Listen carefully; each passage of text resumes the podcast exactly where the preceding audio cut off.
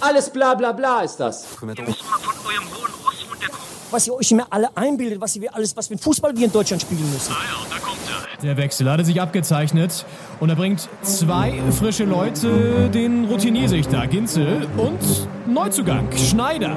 Tippelt schon an der Seitenlinie, greift sich nochmal in die lange Mähne. Die beiden als Doppelspitze, ja, das passt. Fünf Sekunden auf dem Platz. Fünf Sekunden. Doppelspitze, der Fußball-Podcast. Das Original. Henning Schneider, mein Lieber, einen wunderschönen Nikolausi an diesem 6. Dezember 2020 und damit herzlich willkommen zur 52. Ausgabe eures Lieblingsfußball-Podcastes Doppelspitze live aus Berlin, Friedrichshain und Karlshorst. Schönen guten Mittag, Henning. Schönen guten, schönen guten Mittag, äh, Leon. Ja, es ist äh, Nikolaus, es ist zweiter Advent. Jetzt, jetzt kommt alles auf einmal. Man hat das Gefühl, nicht nur die Bundesliga-Saison ist gerafft, jetzt ist auch die, die Weihnachtszeit, die Adventszeit ist auch ziemlich gerafft dieses Jahr. Ja, das stimmt. Ich war vorhin beim Bäcker, habe mir für so ein Sonntagsfrühstück, wie es sich gehört, noch ein paar Brötchen geholt und da habe ich kurz geschwankt, soll ich der, soll ich der Verkäuferin jetzt einen schönen zweiten Advent wünschen oder einen schönen Nikolaus? Ich habe mich dann für den schönen zweiten Advent äh, entschieden, weil der Kunde vor mir das auch getan hat. Dachte ich, das ist vielleicht hier so in Karlshorst macht man das vielleicht so. Vielleicht ist hier der Nikolaus nicht so angesehen, ich weiß es nicht. Genau, man, man will ja nicht unterstellen, dass das alles gefeiert wird. Vielleicht, äh, vielleicht suchen die Leute auch aus. Nikolaus, Advent, man Ja. muss nicht alles mitnehmen. Richtig. Und es stehen hier im Haus auch, das finde ich immer ganz, ganz toll, da haben sich die Nachbarn vielleicht untereinander abgesprochen, aber auch nur in, im Erdgeschoss. Ich wohne im, in der ersten Etage oder zweiten Etage, aber es ist eigentlich die erste. Und im Erdgeschoss, bin runtergelaufen, stand vor jeder Wohnung ähm, so ein kleiner Nikolausgruß, nur so ein bisschen Schokolade, ein bisschen Oh. eine, eine, eine Clementine. Ach, schön. Und bei uns im Stockwerk nichts. Und dann habe ich gefragt, was ist das? Ist es hier, ist es vielleicht, ist es vielleicht eine Zweiklassengesellschaft? Also vielleicht diejenigen, die länger schon da wohnen oder wirklich unten dieses Erdgeschoss, was da zusammenhält. Vielleicht haben die auch eine WhatsApp-Gruppe. Ich weiß es nicht. Ja, ihr im ersten äh, slash zweiten Stock habt keine WhatsApp-Gruppe. Nee, nee. Also wir kennen uns alle flüchtig, würde ich sagen, und man grüßt sich nett. Jetzt mit Corona sieht man sich irgendwie noch weniger gefühlt, aber es ist noch nicht so weit, dass wir uns hier so ein, so ein Nikolaus-Gruß vor die Tür stellen. Aber vielleicht kommt das auch noch. Vielleicht, weiß ich nicht, vielleicht gehe ich nachher raus und plötzlich steht da was. Stolperst drüber.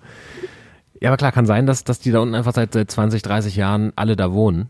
Und es ist ja sowas, was, was unsere Generation kaum noch kennt. Also wer äh, jetzt, ich wohne jetzt drei Jahre hier in dieser Wohnung und äh, habe mal fünf Jahre in der Wohnung gewohnt, aber wesentlich länger noch nicht. Und äh, dass man 20 Jahre in derselben Wohnung wohnt, 20 Jahre im selben Job, das sind ja Sachen, die man, die wir kaum noch äh, kennenlernen werden wahrscheinlich. Das heißt, vielleicht ist uns einfach nicht vergönnt, diese, diese Nachbarschaftlichkeit noch zu erleben, dass wir da, also vielleicht sollte man auch einfach mal anfangen, den, den frischen Nachbarn auch was da vor die Tür zu stellen. Äh, ein paar Nüsse, eine Banane und eine, Orange, Clementine und äh, so einen kleinen Schokoweihnachtsmann. Und dann entsteht sowas vielleicht auch. Ja, ich habe jetzt überlegt, vielleicht äh, brenne ich unsere gesammelten Doppelspitze-Folgen und äh, schenk dir das als CD oder so und leg das dann vor jedem. Und dann aber natürlich auch mit so, mit so einem kleinen Goodie, also schon so ein Schoko-Nikolaus, damit das auch attraktiv ist, dass die das auch nehmen wollen. Auf jeden Fall. Kannst dann ja auch unterscheiden, irgendwie ein USB-Stick, äh, CD und äh, Diskette vielleicht für die Älteren.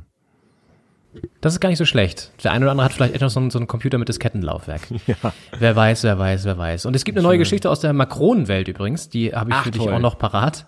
Du erinnerst dich, letzte Woche habe ich ja erzählt, mein Ja, großer geschwärmt. ja. Ja. Und ich habe jetzt gesagt, dieses Wochenende komm, leck mich doch alle, ich mach die Scheiße einfach mal selber. Und ähm, war gestern in, der- in, der, in meiner kleinen Backstube, in der Weihnachtsbäckerei. Ja. Im Hintergrund lief Rolf Zukowski und ich habe dann selber den, den ähm, Rührstab ge, ge, geschwungen. Geschwungen zwischen Mehl und Milch. Äh, macht so mancher Knilch. Äh, der, in dem Fall war ich dann der Knilch. Und ich habe ja keine Küchenmaschine. Ich bin ja, ich bin ja wirklich, ich bin ein neumodischer Mensch, ich habe aber keine Küchenmaschine. Ja, So, ähm, auch ein Nachteil der neuen Generation, wir haben diese ganzen alten Sachen nicht mehr. das stimmt. Das auch die, Und- die Firmen, die für uns alles herstellen, machen auch keine Küchengeräte. Das ist das Problem. Richtig, wir haben, wir haben äh, keinen kein Fleischwolf, wir haben keinen Nudelmacher mehr, wir haben keine Brotschneidemaschine, die irgendwie aus einer Schublade rauskommt oder so. Haben wir alles nicht. Ja, wir machen das alles schön per Hand. Wir sind nämlich ein bisschen, wir sind die, wir sind die Adventure Boys und Girls. Ja. Und deswegen habe ich den Eierschaum für diesen Makron auch mit der Hand geschlagen. Und das ist wirklich eine Sache, Oha. da hast du danach Muskelkater auf jeden Fall im Oberarm. Du hast kein so ein Rührgerät? Nee, das äh, wird auch der nächste Neuzugang in der Küche auf jeden Fall sein. Okay. Definitiv. Ist das nächste Also- Transferfenster schon angekündigt? Ja, wirklich. Also so ein Stabmixer mit so, mit so Schneebesen brauche ich unbedingt. Das Ja. ist wirklich, steht auf der Weihnachtsliste auch ganz oben. Und, äh, und naja, ich habe das dann gemacht und äh, das dann auch schön so nach, nach Rezept reingemacht. So, dann habe ich einen entscheidenden Fehler gemacht.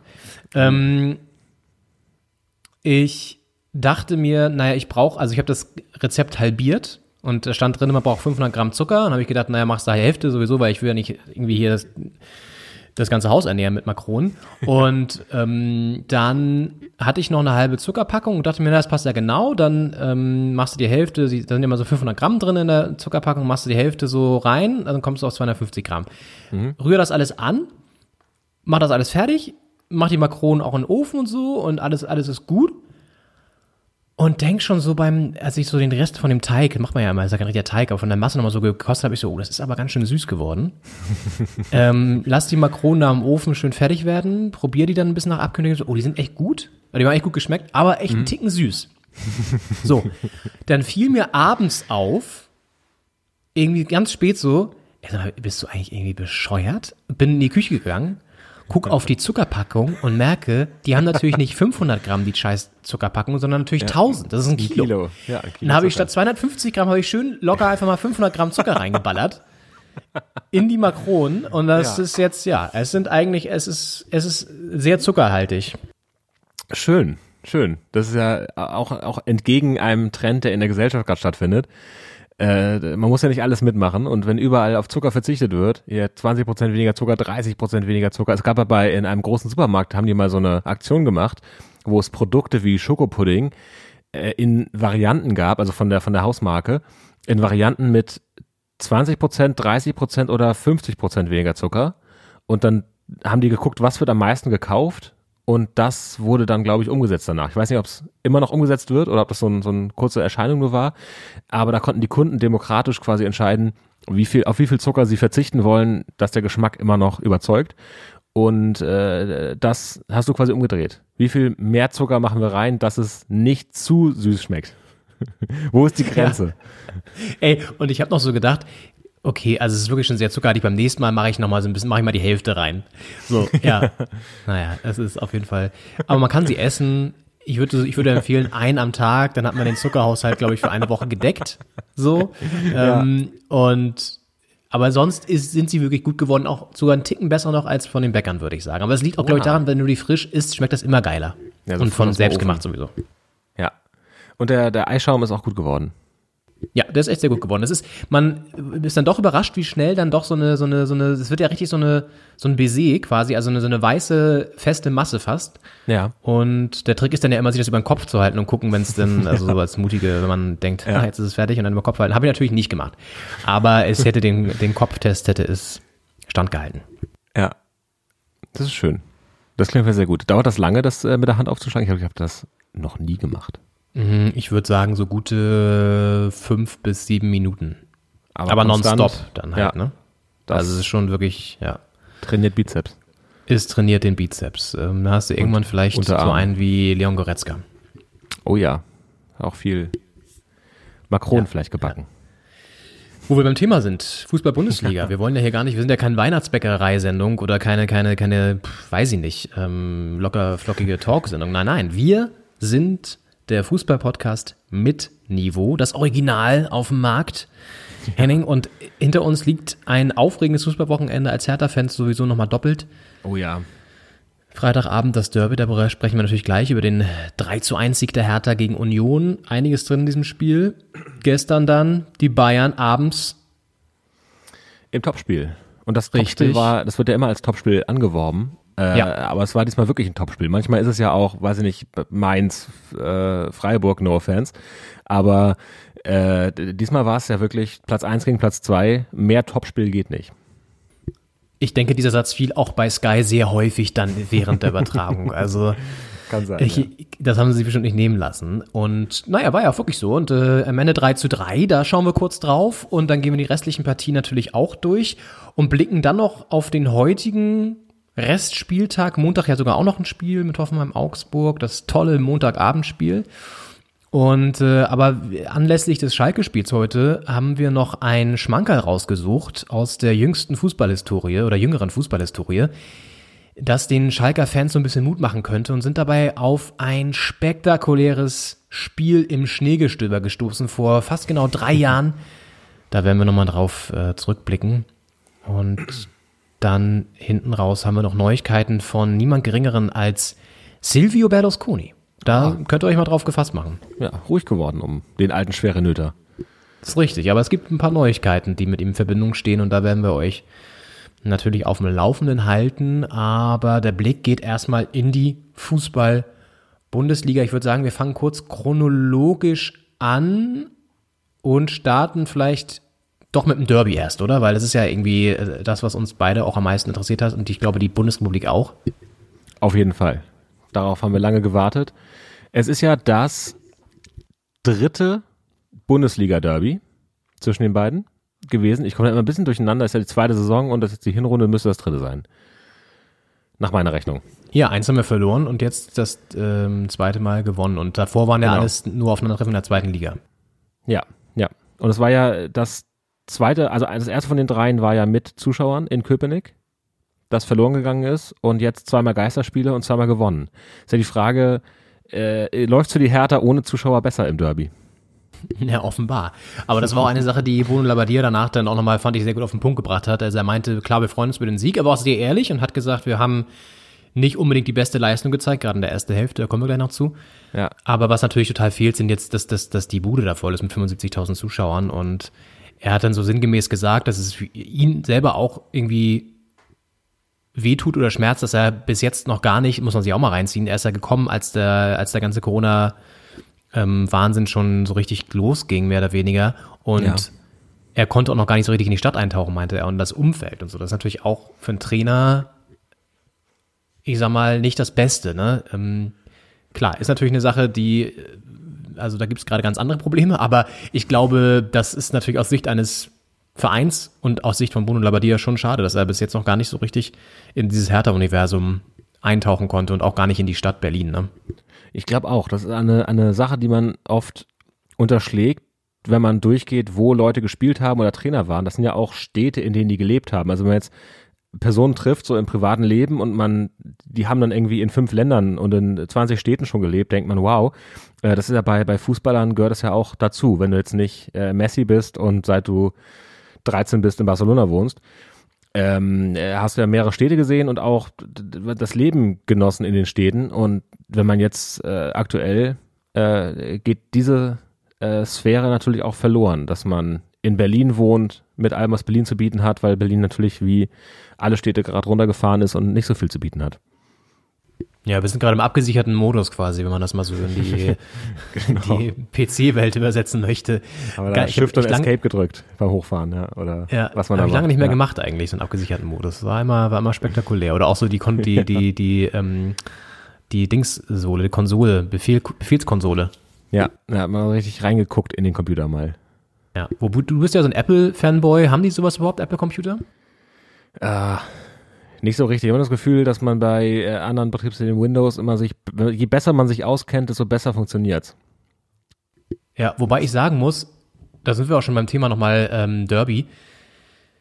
Das ist mir jetzt ultra auf den Sack gegangen. Ich habe hier Freitagabend versucht, The Zone zum Laufen zu bekommen. Ich habe das über meinen Laptop ähm, ganz normal, über den, den äh, Login beim Browser und so weiter alles gestartet und es hat wirklich so gehakelt und geruckelt die ganze Zeit. Ich habe keine stabile Verbindung hinbekommen. Und dann hab ich irgendwann gesagt, okay, wisst ihr was, fickt euch. Ich mach den Scheiß hier aus, hab dann auf mein Handy umgeschwenkt, hab da die App gestartet und da lief es sauflüssig.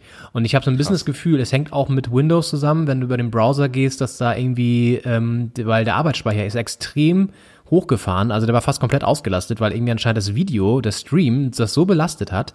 Und ich habe das Gefühl, dass Apple-Produkte da meistens irgendwie das besser gehandelt bekommen, warum auch immer. Und die App sowieso das irgendwie besser filtern kann. Und habe dann über die App geguckt Ja. Kleines Problemchen war dabei allerdings, weil ich vorher dachte, dass ich bei meinem PC irgendwie mehr raushole, was die Internetleistung betrifft, habe ich bei meinem Handy mich aus dem WLAN ausgeloggt und habe dann einfach mal schlanker Hans so die erste Halbzeit plus äh, die zweite zur Hälfte zumindest auch Ja. äh, über mein ähm, Datenvolumen geguckt. Ja. Und dann kam irgendwann eine SMS, ja, Ihr Datenvolumen ist ähm, bei 80 Prozent aufgebraucht, Herr Ginsel. Wollen Sie das? Ja. Also was? Ja. Und ich so, scheiße, ey. Ja. Ist ja, ist ja immerhin schon der vierte gewesen, ne? Vom Monat. Ey, und das dachte ich dann auch, leck mich am Arsch. Es ist Dezember, man wird das Handy noch ein bisschen brauchen wahrscheinlich und äh, Ja. ich habe jetzt schon kein Datenvolumen mehr. Kann ich schön so ein, so ein Datasnack nachbuchen jetzt für 5 Euro, was ungefähr die genauso teuer ist wie die gesamte Grundgebühr in meinem Monat, ey. Ja, musst du unterm Christbaum Vorlieb nehmen mit, mit äh, internen Spielen vom Gerät, die nicht äh, Internet brauchen. So eine Scheiße, ey. Muss ich wieder so Candy Crush die Harry Potter Version spielen oder so. Genau. mit irgendeinem Frosch da über so äh, Flammen springst und äh, versuchst, äh, den Teich zu retten oder so. Absolut. Ja, aber back to, back to the football game hier. Also, Hertha gewinnt das Ganze 3 zu 1. Es war wirklich, also ich habe es dann hier äh, im Schneidersitz auf dem, im Henning Schneidersitz auf dem Sofa verfolgt und äh, so das Handy versucht möglichst stabil irgendwie irgendwo zu platzieren und nah genug ranzukommen. Und hab dann, hab dann trotzdem, also beim 0-1 war ich natürlich auch gerade irgendwie in der Küche, höre dann nur so, oh, das ist Tor für Union. Ja, und dann habe ich auch gedacht, leck mich fett. Ja, da steigt die Laune noch. Ja. Und die erste Halbzeit war ja aus seiner Sicht wirklich auch schlecht. Ich meine, wir können von Glück reden, sag ich jetzt mal, dass diese rote Karte dann noch äh, gekommen ist, weil ich glaube, ohne die rote Karte hätten wir das Spiel nicht gewonnen am, am Freitag. Ich denke auch. Ja, und, Und- Andrich war ja, das- ich meine, das war ja eine klare rote Karte auch. Äh, ja, war äh, gefährliches Spiel und äh, er trifft ihn. Ähm, ich denke auch, da es gab auch wenig, äh, wie sagt man, äh, Proteste. Proteste, so sagt man. ähm, wurde ziemlich äh, äh, hingenommen und ich glaube, das ist, können auch alle nachvollziehen, dass es rot war. Ist natürlich ärgerlich, weil es jetzt wirklich keine nötige, also gibt es nötige rote Karten, aber äh, keine Situation war, in der äh, man da so hingehen muss äh, in der 23. Minute und äh, hat natürlich nachhaltig äh, das Spiel beeinflusst. Also ist die Frage, ob äh, beim 11 gegen 11 Hertha noch mal rangekommen wäre. Weiß natürlich nie, aber so eine frühe rote Karte hilft einem da immer. Da muss man sagen, dass die beste Aktion für die Hertha in der ersten Halbzeit der Ex-Hertaner Robert Andrich äh, hatte mit dieser roten Karte. Also nichts hat in der ersten Halbzeit der Hertha so gut getan wie diese Karte.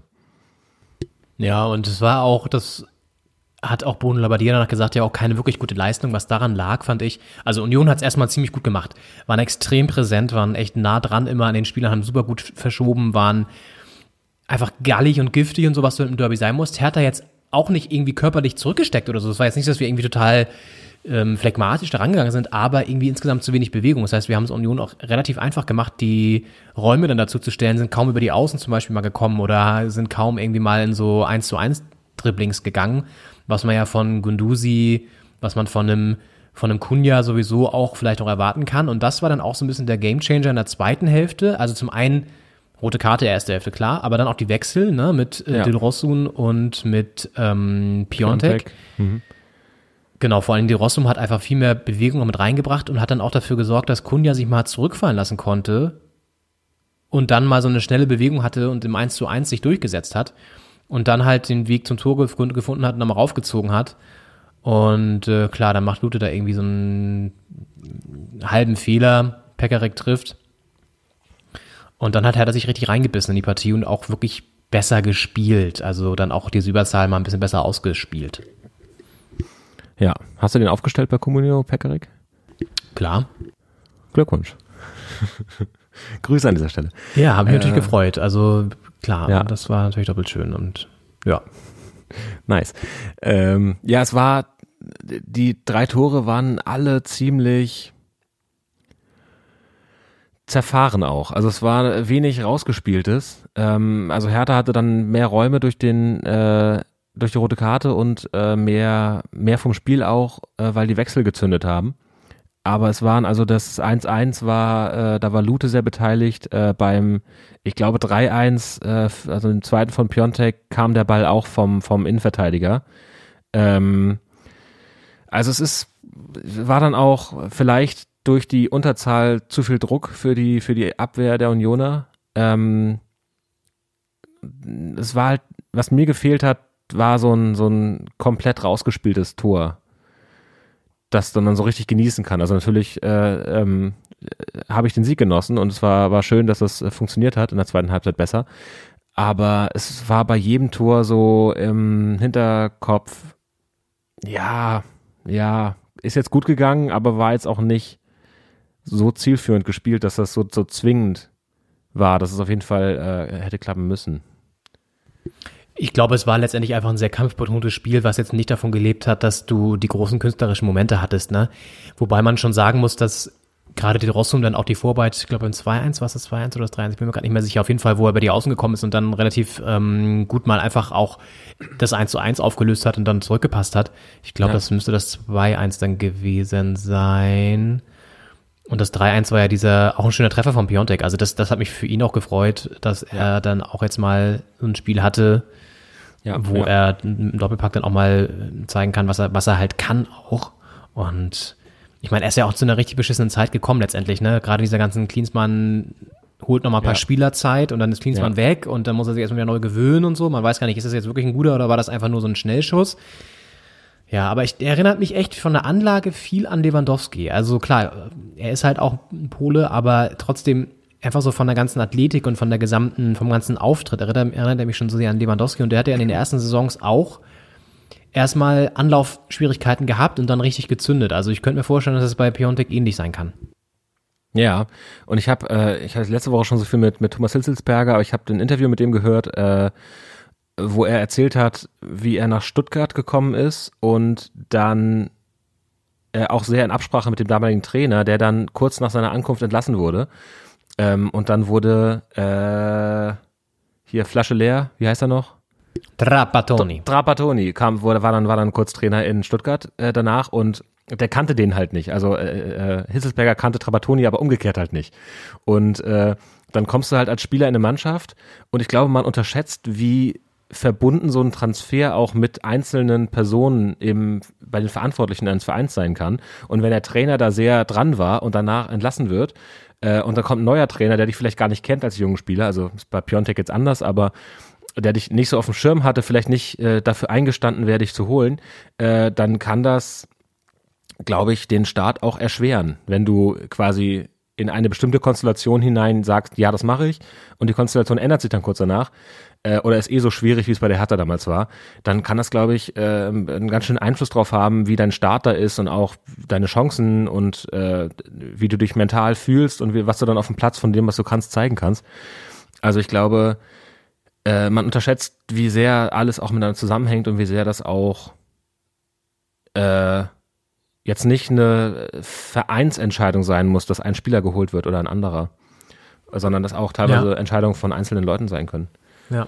Alles hängt mit allem zusammen. Das ist wie im Auf Universum. Das ist ja auch irgendwie alles, alles miteinander verbunden und so auch so ein Transfer. Aber genau, also ich glaube auch, dass das vielleicht mit ein bisschen spezielleren Umständen jetzt bei der Hertha sowieso, aber einfach für ihn ein schwieriger Start war und jetzt muss er gucken, dass er da irgendwie jetzt durch so ein Spiel natürlich auch, das kann insgesamt jetzt auch wirklich ein Turnaround sein für Hertha, ne? Weil Derby gewonnen, nach Rückstand zurückgekommen und dann irgendwie so ein Erlebnis jetzt gehabt zusammen als Team. Ähm, was nicht darüber hinwegtäuschen darf, du hast es auch schon gesagt, dass die kreativen Momente nach wie vor immer noch fehlen. Also ich finde, wir haben uns jetzt defensiv schon stabilisiert. Gut, von Union kam auch fast gar nichts mehr. Ähm, auch wegen der Unterzahl natürlich, aber so generell auch jetzt auch in der ersten Halbzeit eine gute Aktion, das war das Tor. Ähm, aber trotzdem, ähm, genau, sollte man ein bisschen darauf aufpassen, dass man weiterhin auch daran, daran arbeitet, in der Offensive einfach ein bisschen mehr auf die, auf die Straße zu bringen, was so Kreativität angeht. Das kann nicht alles nur Kunja lösen, weil an denen hängt aktuell super viel. Ich meine, er macht das gut, aber er kann halt nicht alles, ne? Und genau, und da, ich weiß nicht, vielleicht nochmal doch nochmal nachlegen in der im Winterpause, ich keine Ahnung, wie weit das noch geht, auch wer dann da verfügbar ist. Aber vielleicht sollte man da nochmal irgendwie einen kreativen Außenspieler holen, der dann das Ganze doch nochmal ein bisschen besser ankurbeln kann. So ein, so ein Typ wie Lazaro letzte Saison oder Ja, ja. ähm, ich weiß nicht, also einfach äh, jemand, der bei außen ein bisschen mehr Power bringt oder halt ein kreativerer Achter noch oder so. ja. Ähm, Darida teilweise kann das ja auch, aber schafft es auch nicht immer. Stark finde ich ak- aktuell wirklich, also auf der 6 besser aufgehoben als, als Innenverteidiger, aber auch da jetzt nicht unbedingt immer überzeugend. Ähm, so ein Spieler wie Weigel oder so wäre ganz gut. Ich glaube, der ist auch sogar verfügbar. Ich glaube, der ist bei Benfica auf dem Abstellgleis. Also der könnte vielleicht dann nochmal ein bisschen mehr Kreativität und Stabilität auch reinbringen auf die, auf die Acht und nach vorne ein bisschen mehr die öffnen Pässe auch spielen, um das Ganze anzuheizen. Aber Ja. Step by Step. Ja, auf jeden Fall. Ibisevic ist ja auch wieder äh, verfügbar. Vielleicht äh, ist es ja kein keiner, der von hinten das, das Spiel kreativ antreibt, aber äh, für die Mentalität der Mannschaft kommt er zurück. Was meinst du? Ibisevic? Nee, das glaube ich nicht. Ich glaube, der wird jetzt, also der Vertrag wird ja anscheinend jetzt zum Ende Dezember aufgelöst auf Schalke und ich denke mal, dann wird er irgendein Funktionsamt irgendwo übernehmen. Vielleicht ja bei der Hertha im Background oder so. Oder bei, der hat ja auch bei diversen Clubs gespielt, bei Aachen, bei Stuttgart ja auch, glaube ich, bei Ja, Hoffenheim. Hoffenheim. Vielleicht geht er auch zurück irgendwo ähm, Schalke war ja auch mal. zu einem dieser Clubs. Stimmt, ja, ja. Ja, also ich glaube nicht, dass er zu Hertha zurückgeht, ehrlich gesagt. Das passt auch nicht mehr Ja. in die Philosophie des Umschwungs und des Aufbruchs. So. Das stimmt, aber vielleicht reicht die Aura ja, wenn er, wenn er ein offizielles Amt da bekleidet irgendwo. Ja, Mental, Mental Coach. Genau, oder, oder halt wie äh, Pizarro bei den Bayern. Wie hieß die Pos Position, die er da hat? Äh, Ähm, Botschafter. Botschafter, genau. Ja. Es gibt doch jetzt auch in allen Startups immer so Feel Good Manager. Vielleicht könnte, vielleicht könnte Ibisevic dann irgendwie ähm, der, der Feel Aggressive Manager werden oder so. Ja, der Agenturhund. So, dass man reinkommt, da ist einfach ne, was, was die Stimmung aufhält. Genau. Der in der Kabine mal wieder über sein Gehalt plaudert oder so, hat er doch damals gemacht. Ja. Sehr Ja, schön. Was macht eigentlich Salomon Kalou? Sehr gute Frage. Kommt auch nicht mehr zurück, glaube ich. Sollten wir auch mal vielleicht in die Kategorie schieben, was macht denn der eigentlich? Ja, auf jeden Fall, Hertha gewinnt das Ding hier 3-1. Ähm, Berlin ist blau-weiß. Und was sagst du eigentlich zu der Fahnenaktion im Vorfeld, Henning? Das war ja auch heiß diskutiert. Oh ja. Ähm, eine Guerilla-Aktion der Hertha Marketingabteilung. Ähm, deine Meinung?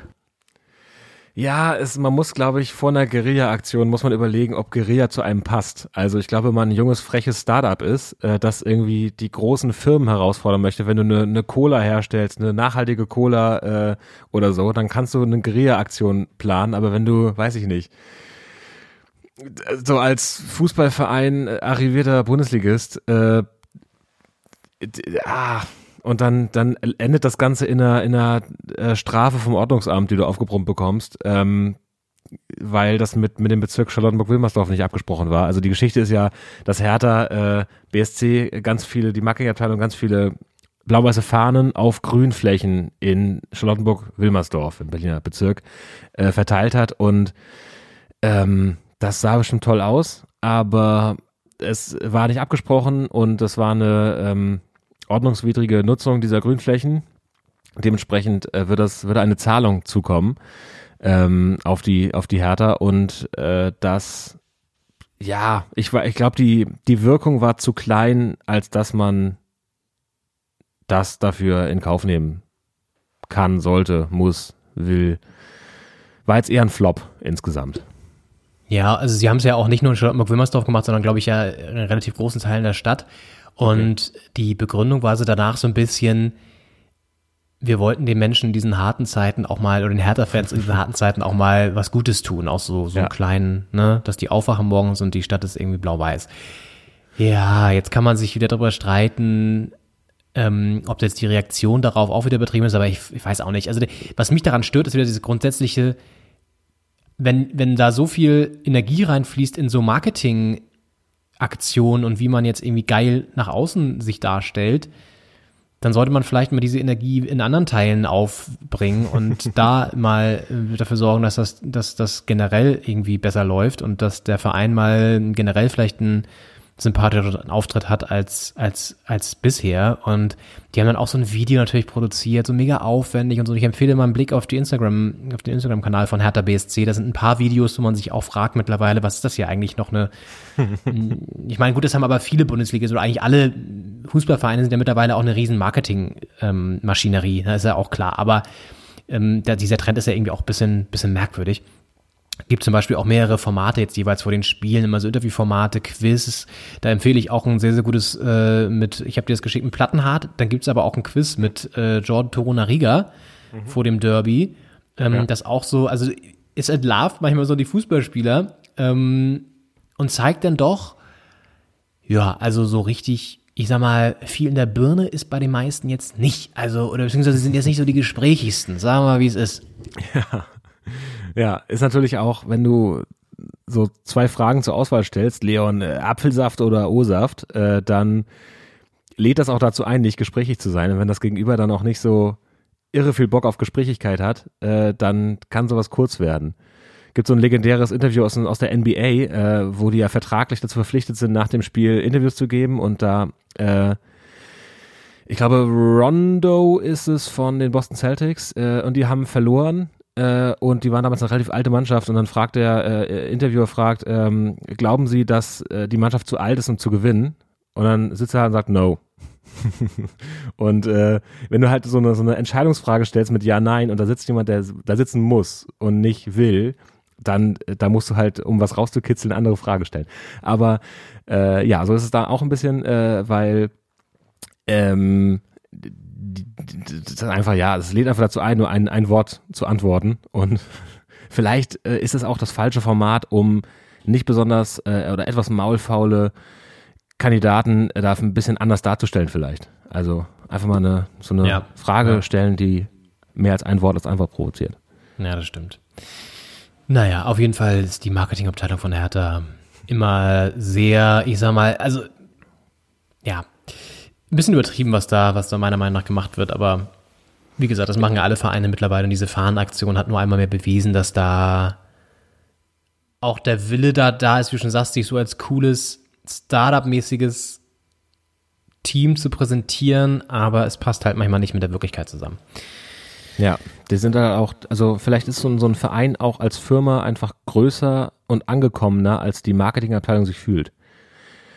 Vielleicht ist auch ein Problem, dass so viele äh, junge, äh, kreative, clevere Leute mit, mit guten Ideen, dass die alle so in Richtung Marketing studieren. Wenn sie, wenn sie was in Richtung Wirtschaft machen, ist es immer Marketing. Und dann landen die halt immer in den Marketingabteilungen. Ich glaube, wenn, wenn es ein bisschen cooler und hipper wäre, sich mit den Zahlen auseinanderzusetzen, äh, würden vielleicht in anderen Bereichen auch mehr kreative Leute landen und kreativ Denkende und dann äh, würden die anderen Bereiche vielleicht auch ein bisschen nach vorne kommen und nicht alle nur übers Marketing immer. Wobei so die ganzen, staubige, staubige die graue Firma mit einem sehr bunten Marketing.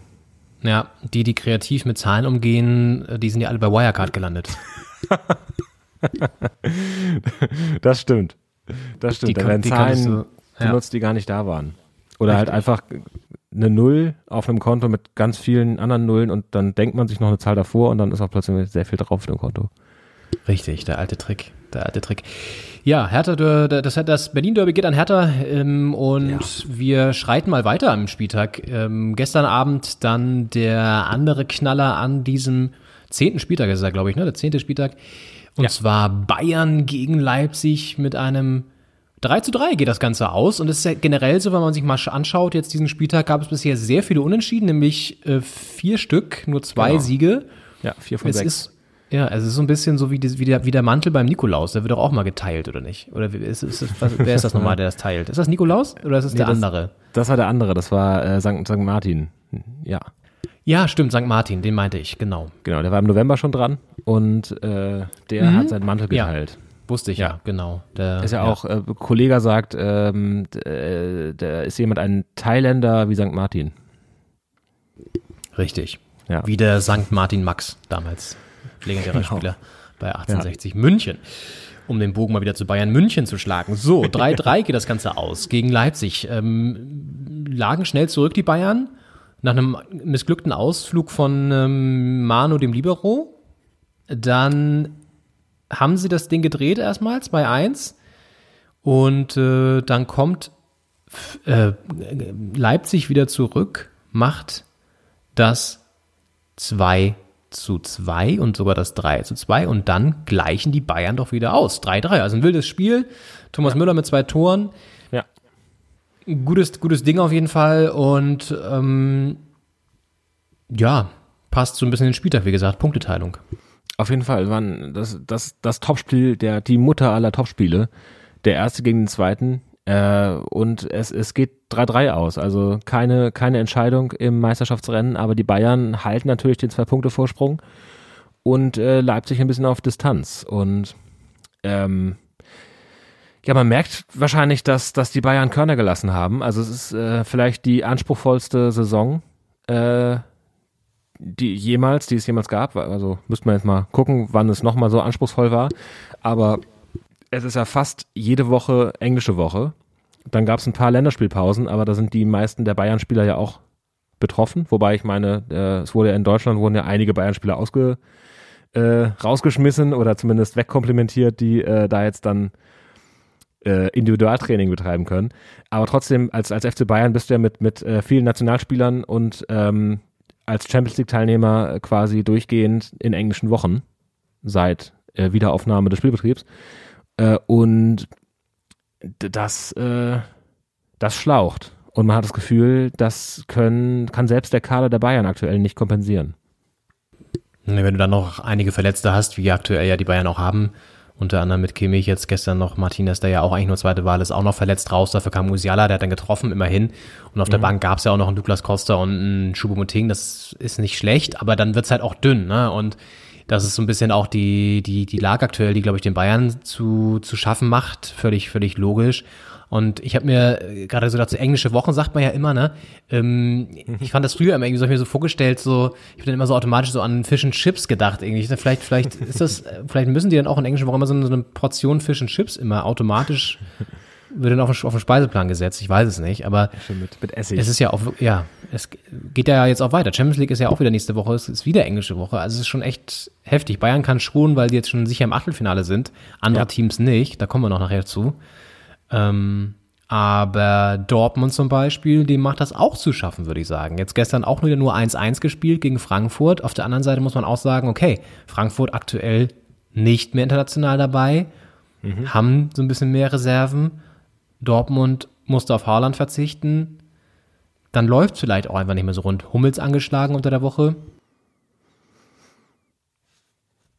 Das sind dann auch die, die Dinger, ja, die Gründe, warum es wahrscheinlich dann auch bei Dortmund einfach schwierig ist, ne? Auf jeden Fall, gerade weil die ja noch nicht, sind die schon durch in der Champions League? Der BVB? Die sind schon durch, ja, ich glaube schon. Ja, immerhin können die dann auch ein bisschen, ein bisschen schonen. Aber äh, bei Frankfurt äh, ist äh, Daichi Kamada äh, sehr im Kommen gerade. Der hat letzte Woche zwei Vorlagen gegeben, diese Woche das Tor gemacht zum 1-1 oder zum 1-0 äh, zwischenzeitlich.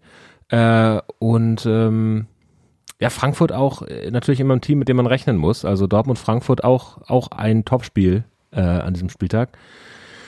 Und äh, ja, es ist ähm, schwächeln gerade alle ein bisschen. Also alle, die, die diese Zweifachbelastung oder Mehrfachbelastung haben, schwächeln. Äh, die Bayern, äh, Dortmund, ähm, Leipzig ja letztlich auch nur unentschieden. Mhm. Äh, wenig Bewegung oben drin. Nur ja, Union hat verloren da oben, ne? ja, genau. Äh, Gladbach ja letztendlich auch nur unentschieden in Freiburg. Da haben sie ja auch schon ewig nicht mehr gewonnen. Und da finde ich auch gerade echt interessant die Entwicklung von Neuhaus. Ich meine, gut, der hat sich ja jetzt generell letzte Saison auch schon äh, sehr, sehr positiv entwickelt.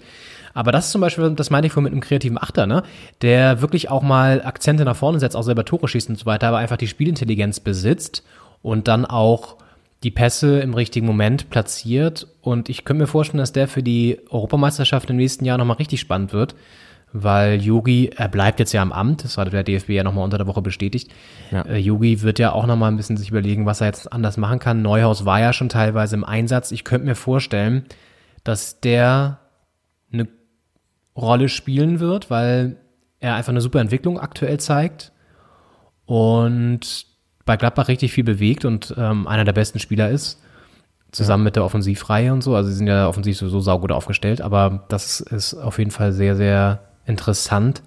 Und ja, also das 2-2 war jetzt auch, auch so ein, dem geschuldet, dass sie, glaube ich, sehr, sehr ähm, eng aktuell getaktet sind. Unter der Woche ja dieses bittere 2 3 gegen Inter Mailand. Ja. Und Jetzt geht's gegen Real Madrid. Also das ist schon auch alles nicht mehr so, ähm, dass man sich dann zwischendurch mal irgendwie erholen kann. So, und dann, ähm, ja, geht's dann halt mal 2-2 aus. Ähm, ja, gerade Gladbach muss ja noch liefern in der Champions League. Also die, genau. die können noch alles erreichen, die können sogar noch Gruppensieger werden. wenn sie gegen Madrid äh, gewinnen, sind sie Gruppensieger.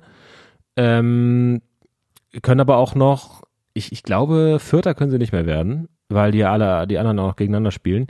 Äh, nicht alle noch vorbeiziehen können, aber das Achtelfinale ist auf jeden Fall noch nicht sicher. Äh, und ähm, ist natürlich ärgerlich, äh, dass man in den ersten Spielen gegen Madrid und Inter jeweils vorne lag, zehn Minuten vor Schluss, und dass beide Male sich noch hat aus den Händen nehmen lassen. Nur einen Punkt mitgenommen hat jeweils. Es könnte ja auch schon, auch schon sicher sein, eigentlich. Äh, und jetzt muss Ja. man da noch weiter kämpfen, äh, hat die Belastung und äh, kann da nicht mal schonen in der Champions League. Ähm, harte Zeiten, aber es ist natürlich in, in Gladbach auch nicht so eingeplant, das Achtelfinale der Champions League. Gerade in so einer, in so einer Horrorgruppe äh, mit Inter Mailand, Real Madrid. Da ist ja alles, was mehr ist als der dritte Platz, ist ja auch schon äh, auf jeden Fall anders äh, empfunden als in, Bay in, in, in Bayern, in München oder in, äh, in Dortmund. Der Selbstverständlichkeit Und gut, ich meine, sie wollen jetzt natürlich rein, ist ja klar, wenn du so eine Gruppe dann Ja. so spielst, dann willst du natürlich jetzt auch ins Achtelfinale, ist ja völlig klar.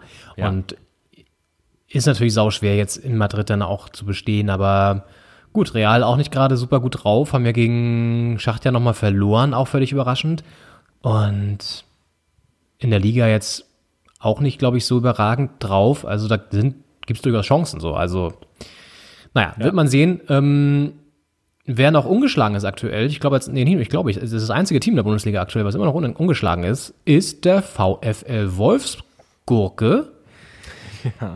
Äh, mit einem 2 zu 2 gegen Köln gestern auch wieder den Kopf nochmal aus der Schlinge gezogen. Ja, ist natürlich ungeschlagen ist die eine Sache, äh, die Zahl der Unentschieden dabei ist die andere. Also sind ja auch ganz gut dabei auf Platz 5 jetzt aktuell. Äh, werden das auch bleiben? Ja, Augsburg kann dann nicht vorbeiziehen, nee. Ähm, also Platz 5 nach diesem Spieltag.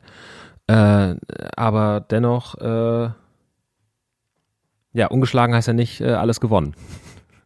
Das Sondern- stimmt. Wobei, wobei ähm, das schon, ja, also kann man auch von Wolfsburg halten, was man möchte, als Werkself und so weiter. Ähm, Wout Weghorst auf jeden Fall auch immer ein Faktor. Und da eine spannende Geschichte zu. Er schreibt wohl immer vor der Saison mit seinem Manager zusammen, überlegt er, welche Anzahl von Toren er erzielen möchte und klebt sich dann so einen Zettel mit der Zahl immer vorne an die Windschutzscheibe in seinem Auto, ähm, um das immer um das Ziel vor Augen zu haben, sozusagen.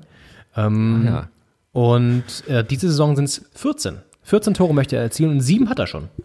Ach ja, das ist ja ein, ein kleines Brötchen gebacken oder hat sehr, sehr, sehr früh angefangen zu backen. Also ähm, das, ja, ist, ist möglich. Aber klar, man, man darf jetzt das nicht hochrechnen. Wenn man in 10 Spieltagen sieben Tore hat, hat man in 30 Spieltagen äh, 21 Tore. Äh, so geht's ja auch nicht. Äh, aber ja, nee, ist, also ich, ist glaube ich schwer, da so einen realistischen Wert zu finden, den man noch gut erreichen kann. Ähm, würde man immer eine, eine Eins hinschreiben, glaube ich. Ja, Lewandowski fängt erst gar nicht an, so mit so, der schreibt dann einfach mal gleich so 40. 40 drunter mache ich es nicht. Die meisten schreibt er hin. Genau, wie immer Erster auf der, auf der Torjägerliste. Ja, mehr wie alle anderen. Er malt einfach so eine kleine Kanone auf den Zettel und hängt die sich in sein, in sein Auto. Ja. Der große Traum, einmal bei Arsenal spielen. genau, und dann sieht das so ein Journalist von der Bildzeitung und denkt, uh, das sind hier die Zeichen, dass er nach Rasen wechseln möchte. Ja. Ist auch die Frage, äh, ob die Polizei da vielleicht mal ein Diagramm erstellen kann, wo an der Windschutzscheibe man- darf man sich wie große Zettel hinkleben, damit das nicht mehr, also noch nicht verkehrsbeeinträchtigend ist. Das habe ich auch gefragt. Hängt er sich das irgendwie dann wie, wie, so, ein, wie, so, ein, wie so ein äh, Wunderbaum? Vielleicht Ja. baumelt das dann von dem, von dem hier Rückspiegel. Ja, das, das stimmt, das ist natürlich auch toll. Das ist auch ein Deko-Element dann. Da kann man auch ein schönes Papier dann nehmen, nicht so, ein- nicht so ein Post-it, sondern einfach ein schönes Papier, so ein dickeres auch, äh, und dann schreibt man das da drauf und hängt es sich dann an so einer kleinen goldenen Kordel da an den, an den Rückspiegel. Ja. Das, ja. Ach toll. Da ist, eine, Ja, da ist ein ganzer, ein ganzer Markt entsteht da gerade vor meinen Augen. Da kann man ja, Ja, genau, so ein, so ein, so ein, so ein ähm, Souvenir, beziehungsweise so, ähm, so ein, so ein Deko-Shop nur für Stürmer, nur für Bundesliga-Stürmer. ja. Und dann, Ich meine, genau, gibt mir auch mal so Tipps, wie man so seine Ziele besser steigert und dann unter anderem halt mit so einer, mit dem Prinzip Wechhorst nennt man das dann und dann ist da wirklich so ein, kannst du dir maßgeschneidert immer so, so Dinger bestellen, wo dann deine, deine Wunschzielmarke einfach drauf ist. Ja, das sind einfach äh, wegweisende äh, äh, äh, Organisationstipps sind das. Ja. Und wusstest, ja, wusstest du, dass der nämlich auch interessanterweise erst in den 20ern, ich glaube 22 oder so Pro, äh, Profi geworden ist, Fußballprofi und vorher auch studiert hat, BWL, glaube ich, und auch Journalistik oder so. das äh, prädestiniert ihn natürlich dafür, ähm, da auch vielleicht mehr draus zu machen. Also vielleicht ein Buch zu schreiben, die, äh, die besten Tipps zum Motivieren und Organisieren einer Stürmerkarriere. Oder halt Stürmer so in Klammern, einer Stürmerkarriere. Das sind ja Sehr Tipps, die, die für Stürmer gut sind, aber die sind auch in jedem, in jedem Startup können die helfen. In jedem, in, überall da, wo es, wo es um, um Fortschritt geht und ähm, um, um zielgerichtete, ähm, trefferbasierte Methoden. Ja, auf jeden Fall fand ich spannend und ich, da die zweite Personalie, die ich äh, nochmal in den Raum werfen möchte, Stichwort DFB, was ist mit Maxi Arnold? Hatte ja auch schon ein paar Länderspiele, glaube ich, hat jetzt gestern wieder ein sehr schönes Freischusstor gemacht, auch seit mindestens zwei Jahren, wenn nicht sogar länger, auf einem konstant hohen, guten Niveau. Ja, ja. Ist halt so eine Position, wo es auch schwieriger ist, äh, auf sich aufmerksam zu machen. Also natürlich äh, sollte es einer, einer DFB-Scouting-Abteilung äh, auch auf diesen Positionen auffallen, was jemand mitbringen muss, der da gut ist. Aber es ist natürlich äh, eine etwas glanzlose Position. Es ist ein bisschen der, der Motor des Mittelfelds, aber der macht das so lange schon so konstant gut. Und man kann es auch zur Not an den Communio-Punkten ablesen. Also Maxi Arnold ist immer einer, der jetzt, äh, den man da gut kaufen kann, der die ganze Saison auf irgendwie 5, 6 Millionen wert ist, äh, sagen wir 4 bis 6, äh, und äh, auch immer Punkte abliefert. Also wenn man so durchguckt, äh, ist der immer einer, der seine 4, 5, 6 Punkte macht. Und ähm, der, ja, ist einfach konstant gut, ähm, hin und wieder auch mal ein Tor. Und äh, ohne halt so zu glänzen dabei. Ähm, und das ist, glaube ich, schwierig zu sehen. Ja, aber ich glaube, dass der auf jeden Fall über mittelfristige Sicht auch eine Rolle spielen sollte, dürfte, könnte in der Nationalmannschaft. Auch wenn es natürlich im Mittelfeld vielleicht auch sogar noch ein Ticken schwieriger ist, aktuell sich als in der Abwehr zum Beispiel, da ist natürlich der Bedarf höher, aber Ja. die Abwehr ist ja auch nur ein Teil der Defensive, wenn du im Mittelfeld schon früh drauf gehst und dann auch schnelle Pässe nach vorne spielst oder einfach das, ähm, dafür sorgst, dass man nicht so leicht durchkommt, dann kannst du da natürlich auch viel bewegen. Wir werden es beobachten. Auf jeden Fall Wolfsburg weiterhin ungeschlagen. Und ähm, wer den zweiten Saisonsieg gefeiert hat, das ist Bielefeld.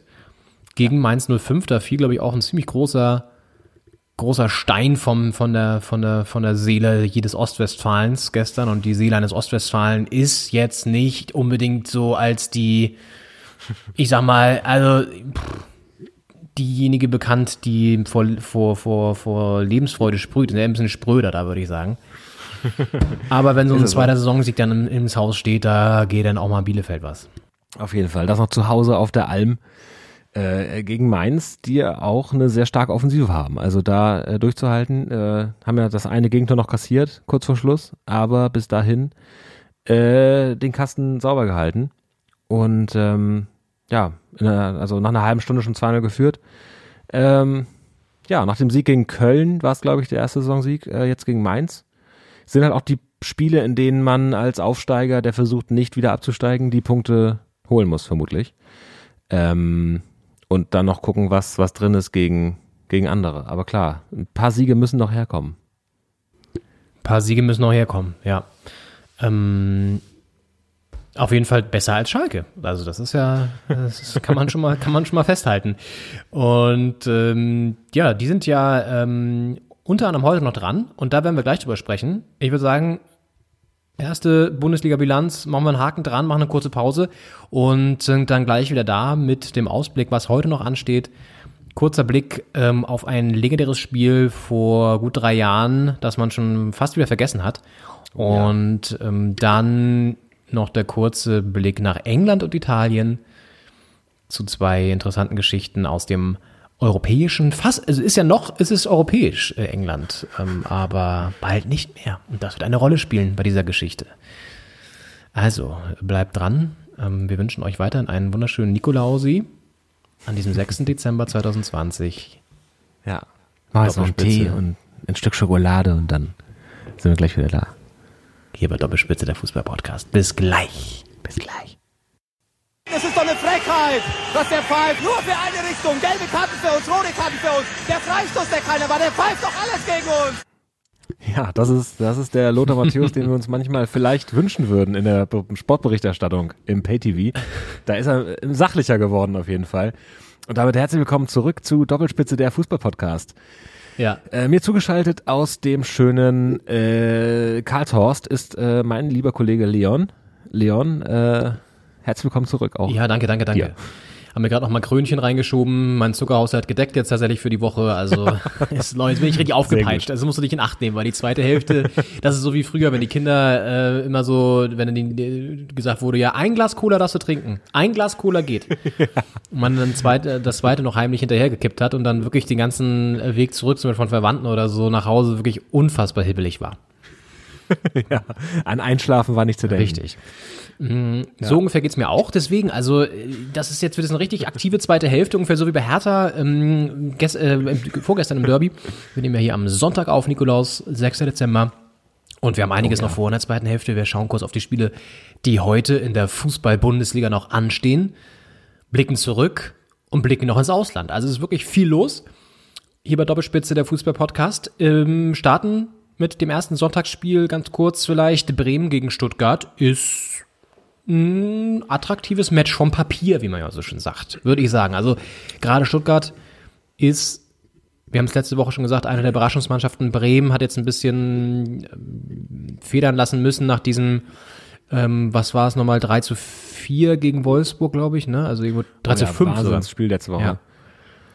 Ja, 3, 3, 5. 3-5, genau. Und Stuttgart hat auch verloren gegen die Bayern. Also da sind jetzt zwei Teams, die wieder so ein bisschen ähm, nach Nackenschlägen wieder kommen möchten. Ja, und müssen. Die müssen liefern beide und äh, haben aber auch beide Potenzial. Also gerade Stuttgart sehr gut in die Saison gestartet. Äh, ich als geouteter äh, Hitzelsberger-Fan ähm, bin ja auch äh, dem äh, der VfB Stuttgart sehr zugetan und Bremen auch nach einem ganz guten Start jetzt ein bisschen äh, schwierig. Die müssen wieder die Spur finden.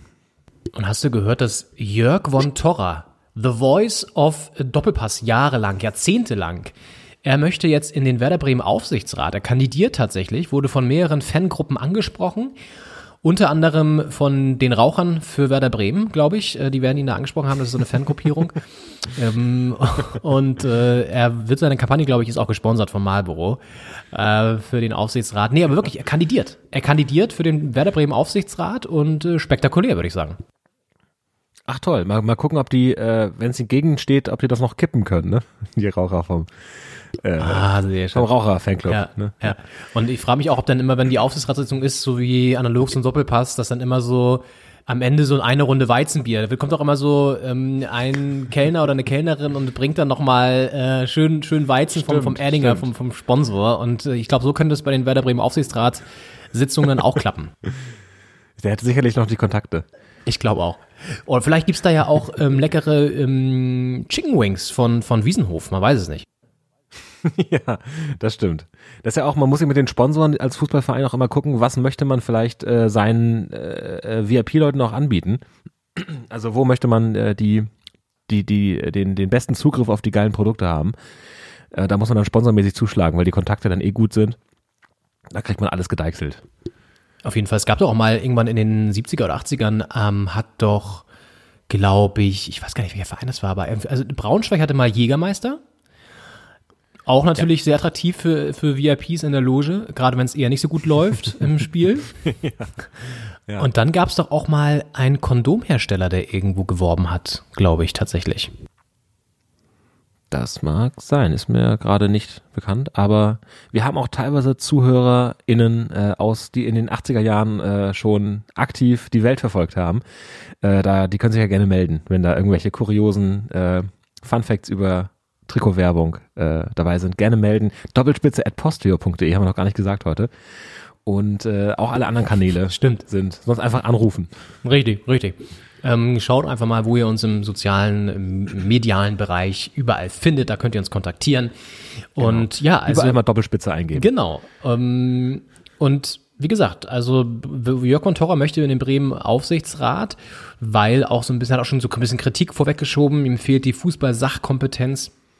Und Bremen war ja mal eine der ersten Adressen der Liga und jetzt dümpelt man da auf einem Niveau mit Augsburg rum. Das gefällt ihm alles nicht. Und dementsprechend äh, räumt er da jetzt mal auf und will da wohl rein in Okay. das Amt. Den Weg im Augsburger Aufsichtsrat hat sich damit schon mal verbaut, aber will er Ja, anscheinend auch. will er auch Man kann nicht. sich ja auch mal, das ist ein bisschen auch äh, äh, un, ähm, unbeliebt geworden, sich auch mal Wege zu verbauen, die man nicht will. Man, man versucht sich heute alles offen zu halten. Äh, ich glaube, ma- manche Dinge bekommt man vielleicht auch erst, wenn man sich andere Wege verbaut hat. Und es kann sein, dass das jetzt auch sehr, äh, wenn man sich bei anderen Vereinen schon mal den Weg zumacht, die Tür schließt, äh, dass dann andere Vereine, also der, Verein, wo man auch hin will, vielleicht sagt, der hat sich committed auf uns. Das äh, müssen wir vielleicht neu lernen, auch als Generation. Mhm, Das, da, da sehe ich schon wieder deine philosophischen Avancen in Richtung eines philosophischen Einwurfes fast schon wieder hier, Ja. wieder hier rein, reinstreuen. Ähm, auf jeden Fall sind Türen ja sowieso jetzt in der Adventszeit ein gutes Stichwort, ähm, weil sich da die eine oder andere ja jeden Tag öffnet. Hast du einen Adventskalender eigentlich?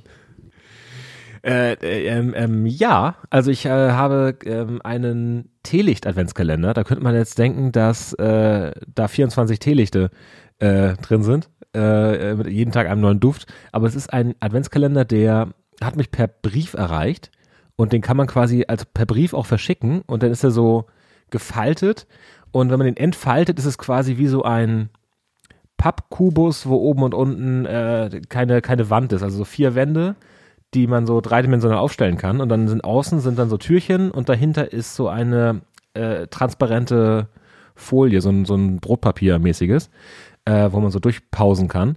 Äh, und äh, da sind kleine Abbildungen drin und innen stellt man ein Teelicht rein und dann leuchtet es quasi durch diese Transparentfolie, leuchtet dann, wenn es dunkel genug ist außenrum, also frühmorgens oder spätabends, ähm, leuchten die Symbole einem so entgegen. Also zum Beispiel heute war es ein äh, Stiefel, passenderweise. Zum Ein Nikolaussonntag. Stiefel. Ich dachte, der, der Ja. Umriss von Italien. Okay, gut. Ähm, okay, also ein bisschen so der, der, der Selbstbastler Waldorf-Adventskalender. Oh, Ja, aber sehr ja, schön. Um das jetzt schöner zu wollen, das ist, halt, da ist ja jetzt ja gar keine Kritik an, an, dem, an diesem Kalender, ja. Das ist ja, ist ja eigentlich Mhm. Ja, ja. toll. Das ist ja mal ein neuer Akzent in der Kalenderwelt.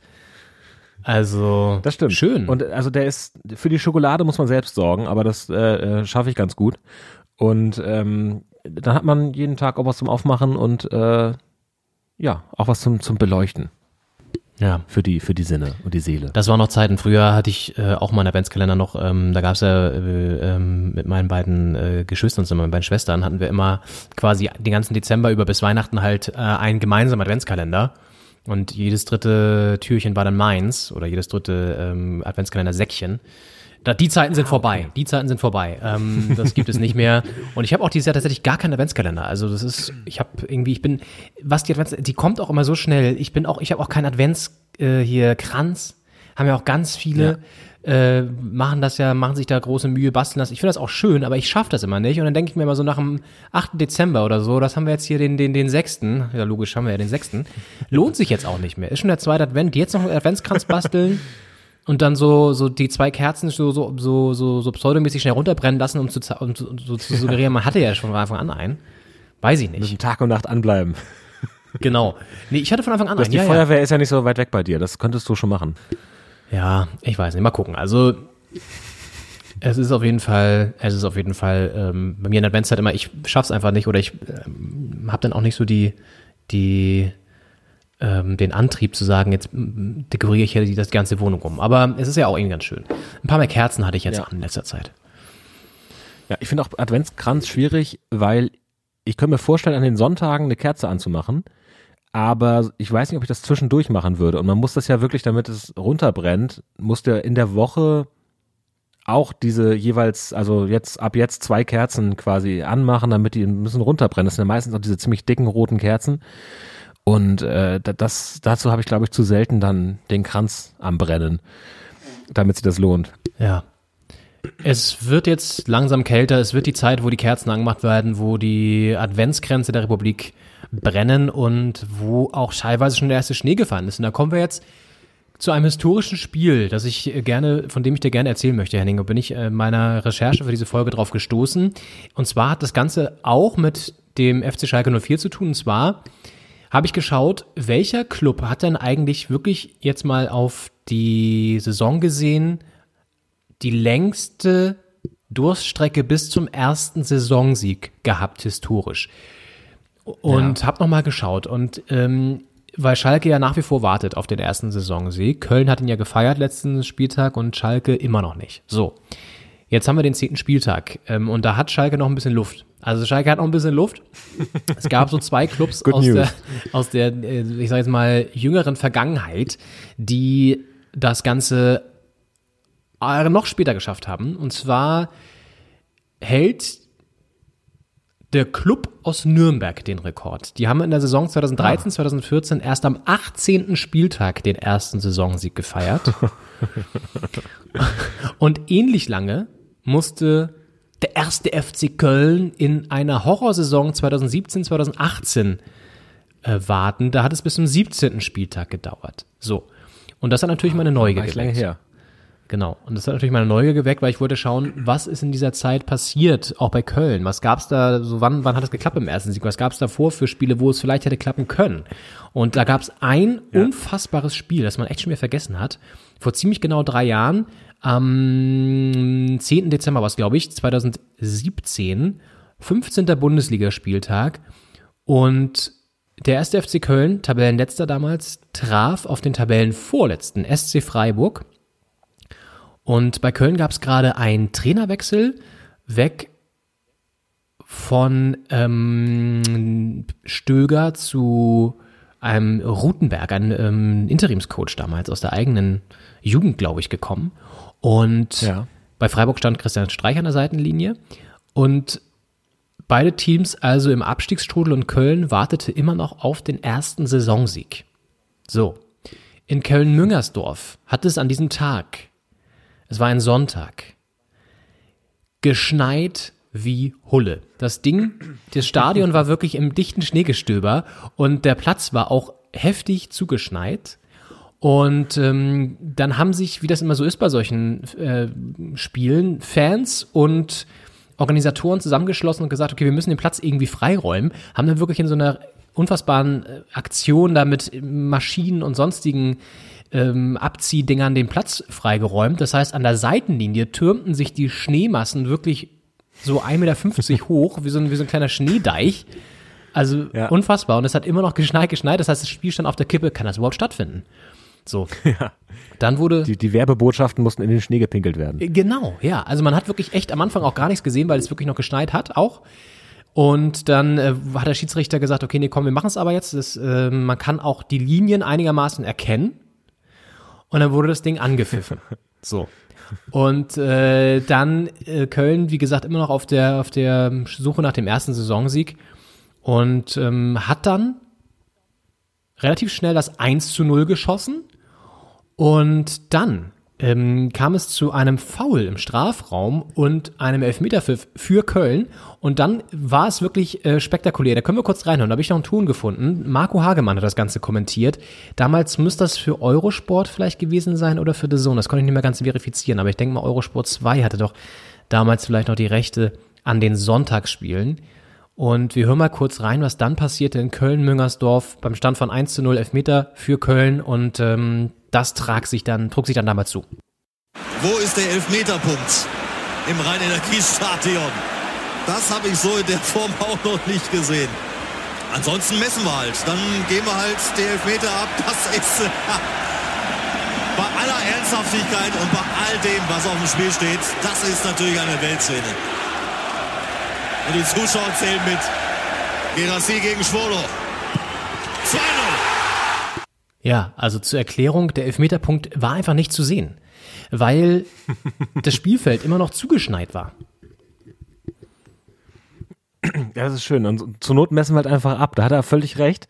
Äh, es gibt ja, äh, natürlich hilft der Punkt einem, weil man sieht ihn sofort. Aber es gibt ja auch Möglichkeiten, diesen Punkt äh, rechnerisch zu ermitteln. Äh, und deswegen äh, ist es schön, dass man auch in solchen Situationen immer wieder zurückgeworfen wird auf, äh, auf die ursprünglichen Techniken und äh, äh, ich habe zum Beispiel jetzt beim Snooker, ist ein äh, kurzer Exkurs, aber da gibt es so ein elektronisches äh, Punktezielboard, das ist sehr hilfreich und äh, man kennt es aber aus so Billardhallen, da gibt es so ein auf Holz mit so äh, Messing-Schiebereglern, kann man halt die Punkte da sehr, es sieht auf den ersten Blick sehr kompliziert aus, äh, kann man diese auch zurechtschieben und da ist neulich das Punktesystem ausgefallen, der Monitor, und da haben die auch dieses alte Ding rausgeholt und das damit, äh, so wie im, im Snooker-Club äh, in Stratford-on-Avon, äh, haben die da äh, dann die Punkte wieder eingemacht. Und es ist halt äh, in solchen Situationen, wo die Technik versagt oder halt das Unwetter kommt, äh, kommen dann so die alten Technologien wieder. Und den Elfmeterpunkt findet man schon irgendwie.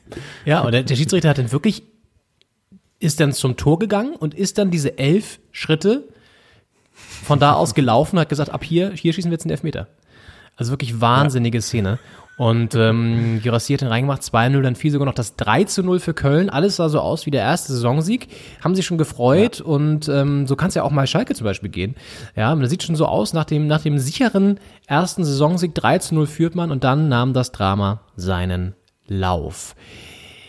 Freiburg hat noch vor der Hälfte, Halbzeit aus, ähm, 1 zu 3 ähm, den Anschlusstreffer äh, besorgt und dann in der zweiten Hälfte ähm, das 2 zu 3 gemacht und dann in der 92. Minute sogar den 3 zu 3 Ausgleich durch einen Elfmeter von Nils Petersen. So, und dann kam die 95. Spielminute. Und da hören wir auch nochmal rein. Da haben wir auch nochmal einen Ton von Marco Hagemann vorbereitet.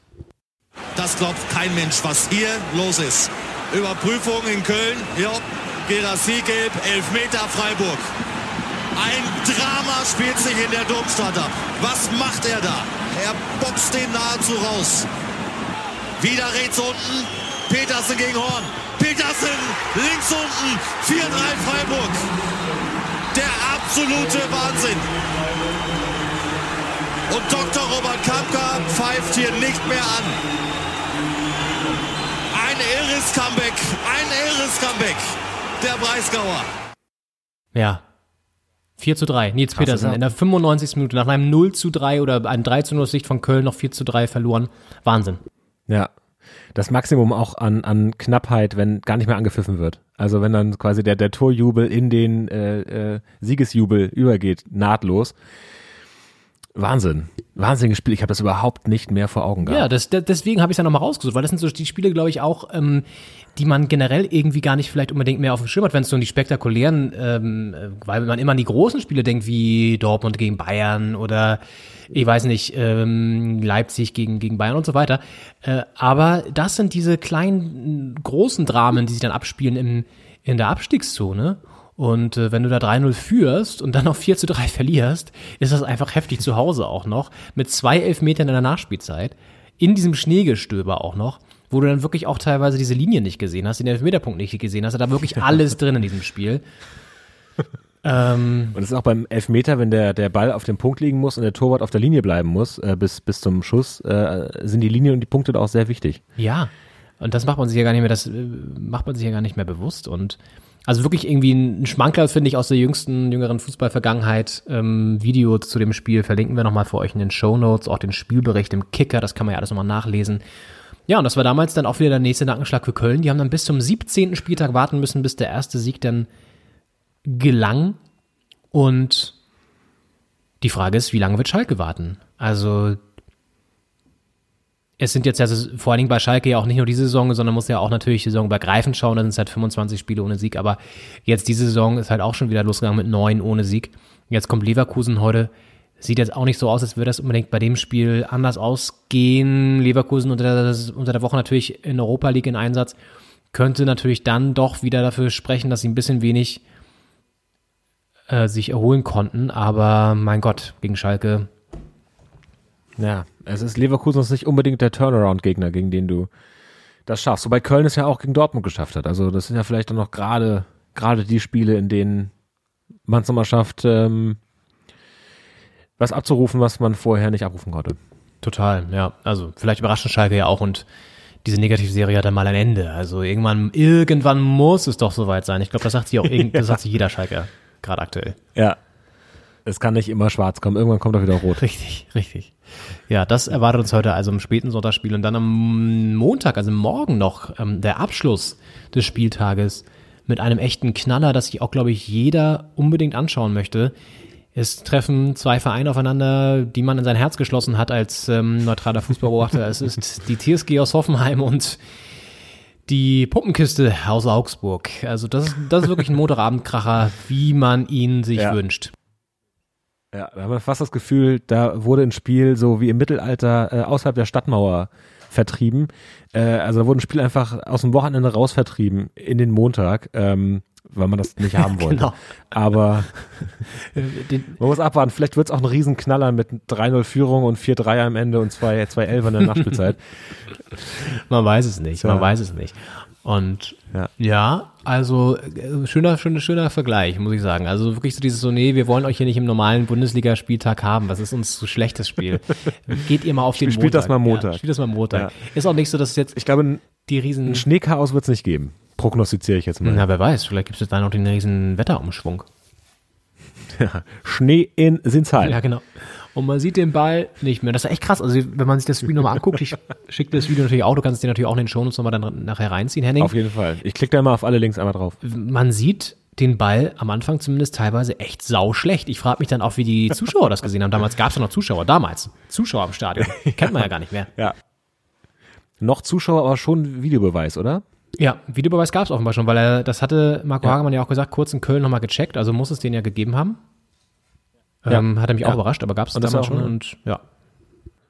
Eine, eine kurze Zeitspanne, wo es noch Zuschauer, aber schon Videobeweis gab. Ja, Das genau. ist ja für, für Historiker später so ein ganz super zu datierendes äh, Ding Ja. eigentlich, weil das noch ein paar Jahre sind. Bekommt dann auch Weil so wir nie wieder Zuschauer im Stadion haben werden vielleicht. bekommt dann auch so ein, so ein, so ein extra so einen Namen, die Phase irgendwie, die dann denken die den wissenschaftlichen Namen darüber aus und schreiben so Doktorarbeiten darüber. Ja. Da können wir uns drauf freuen. Da können wir uns drauf freuen. Ja, genau. Also, das ist vielleicht ähm, alles zur Bundesliga aktuell und dann noch kurz zwei Geschichten aus dem Ausland.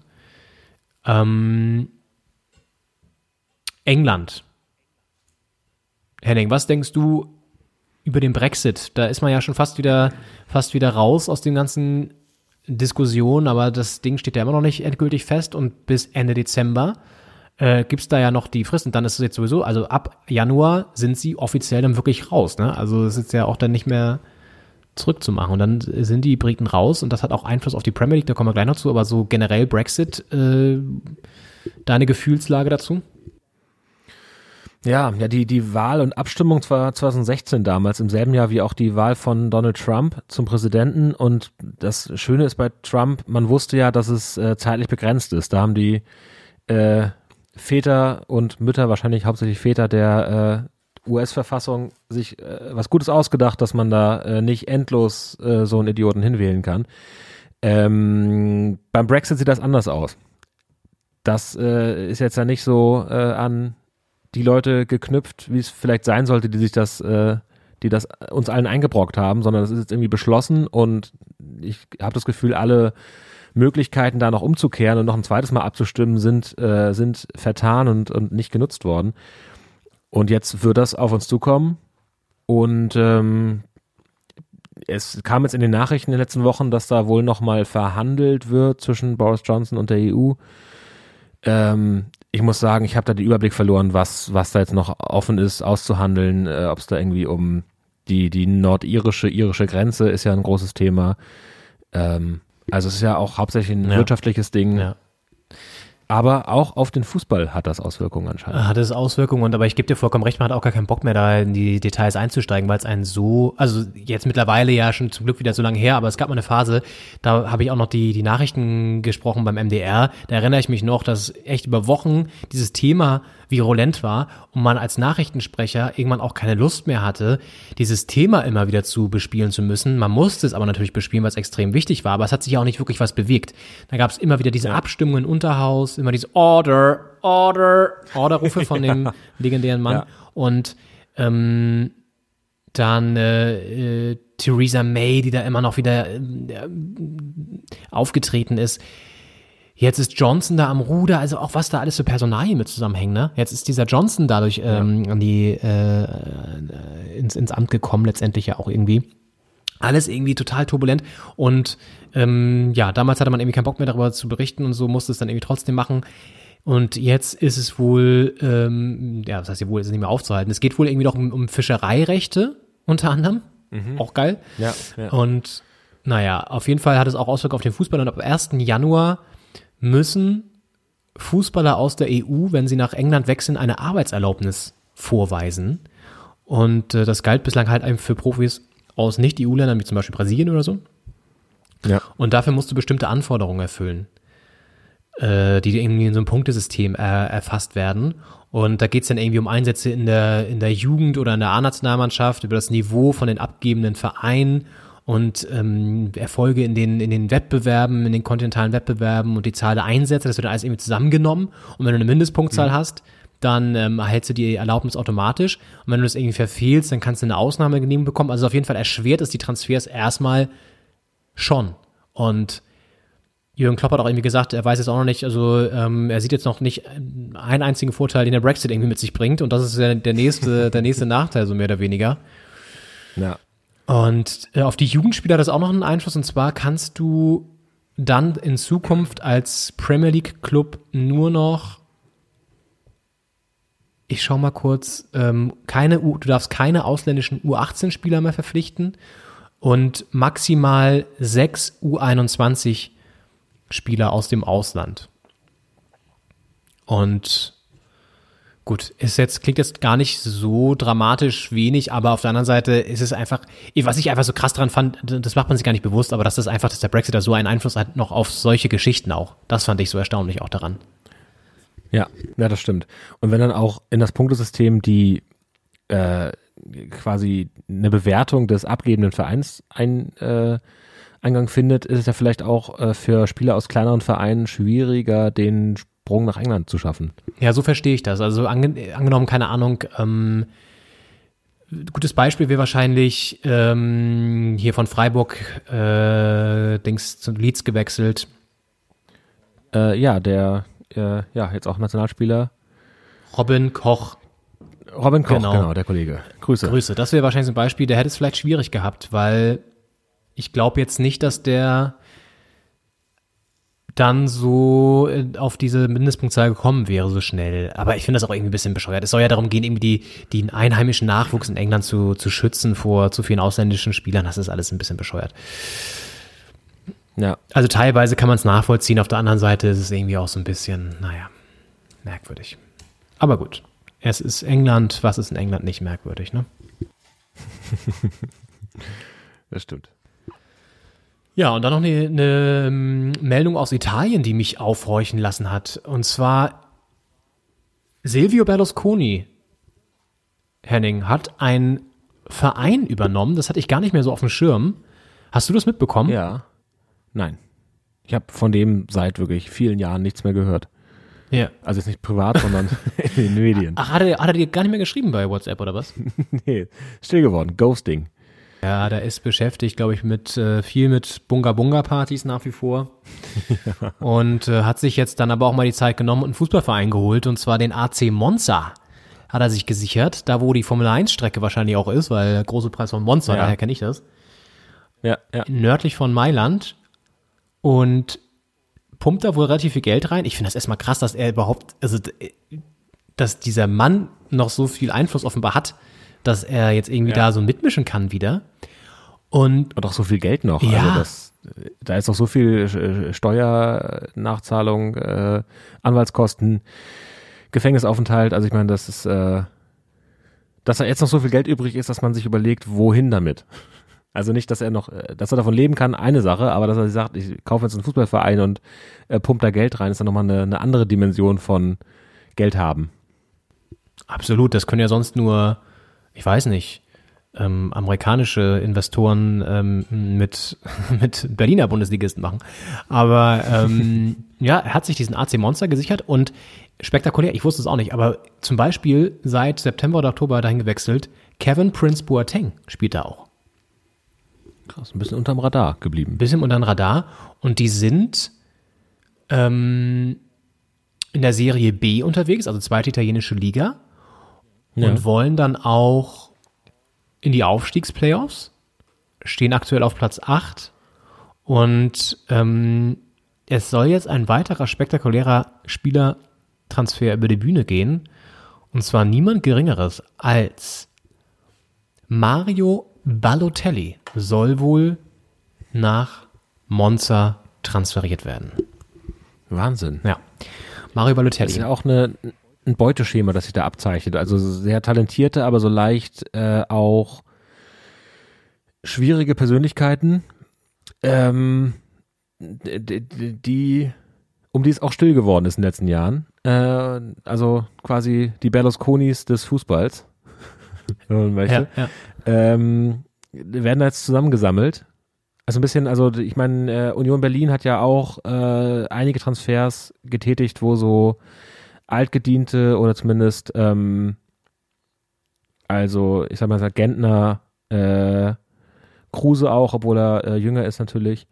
Ähm, also Subotic, ähm, ein bisschen auch Loris Karius, so Spieler, die irgendwo eine so eine kleine Macke im Lack haben, ähm, aber trotzdem große, ähm, große Fähigkeiten und ähm, auch Erfahrung.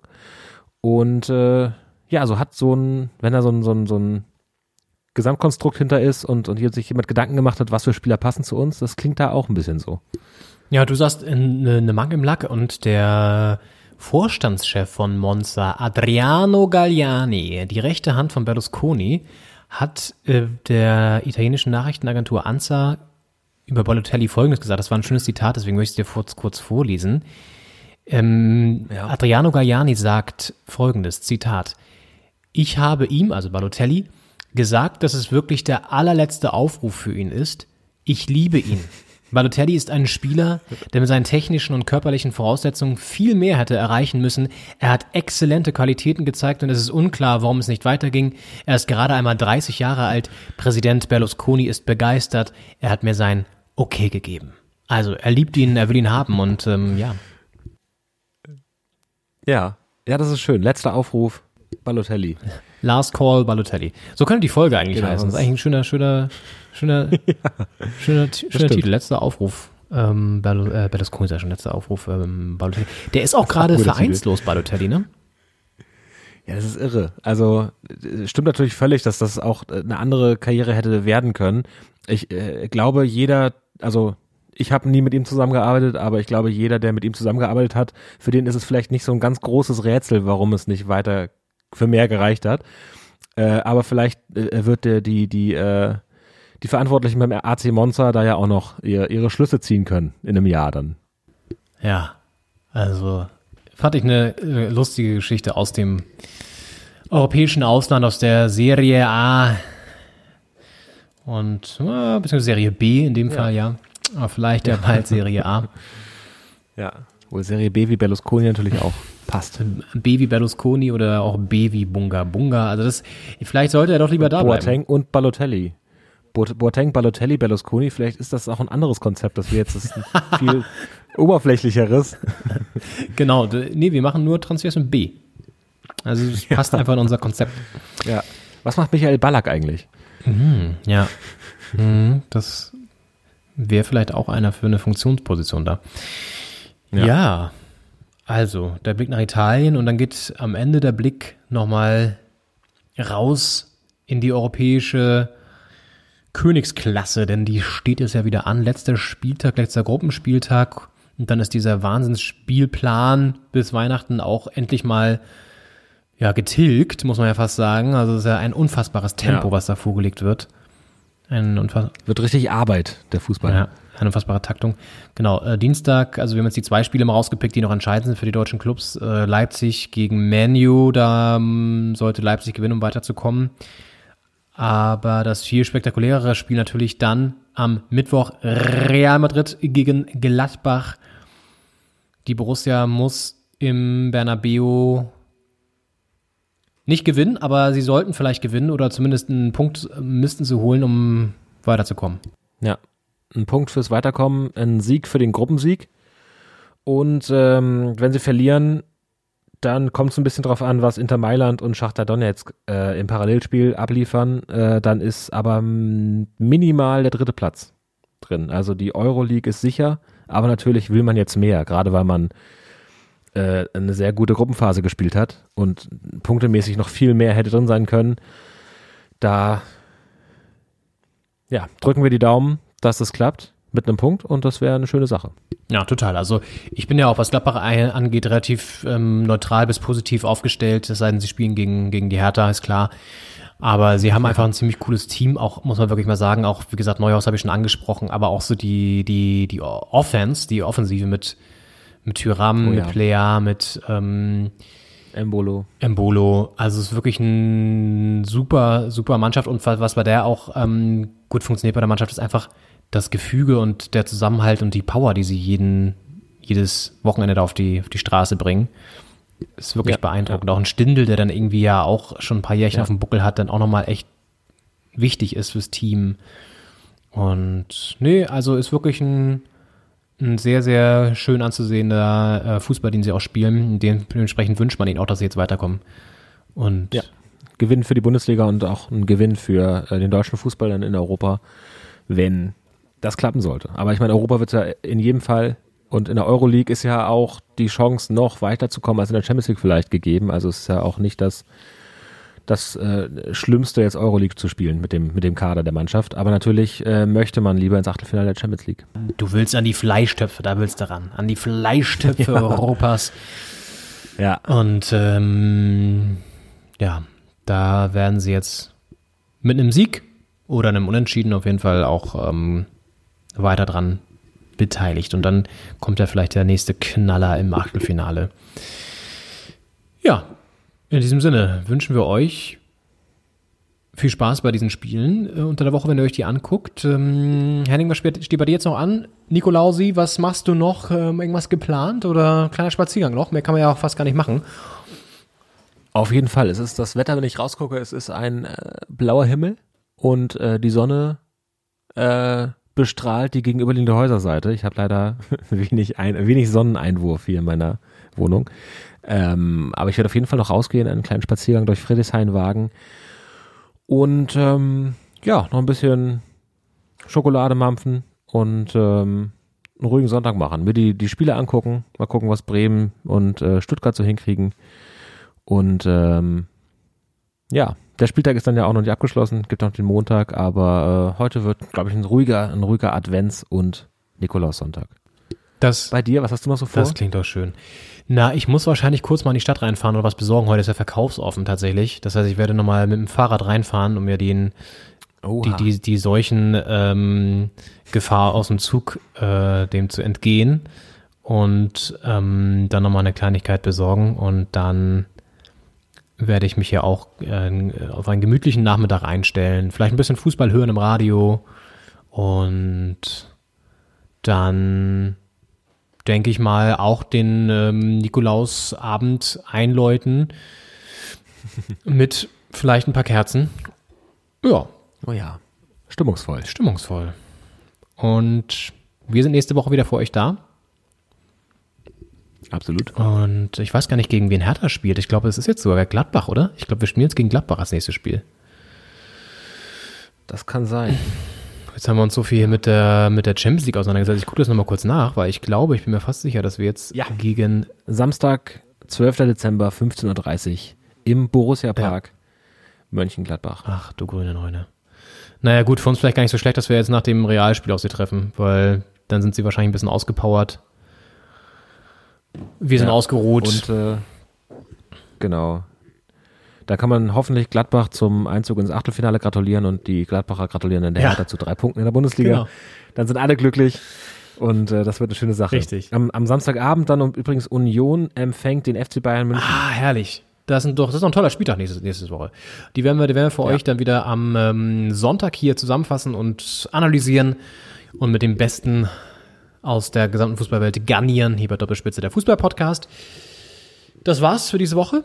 Wir wünschen euch eine, sch einen schönen Start in die Woche und ähm, ja, macht es gut bis dahin. Tschüss. Genau. Und Stay home, stay, stay, stay home, stay tuned und äh, bleib gesund. Macht's gut. Bis nächste Woche. Bis dann. Ciao. Ciao.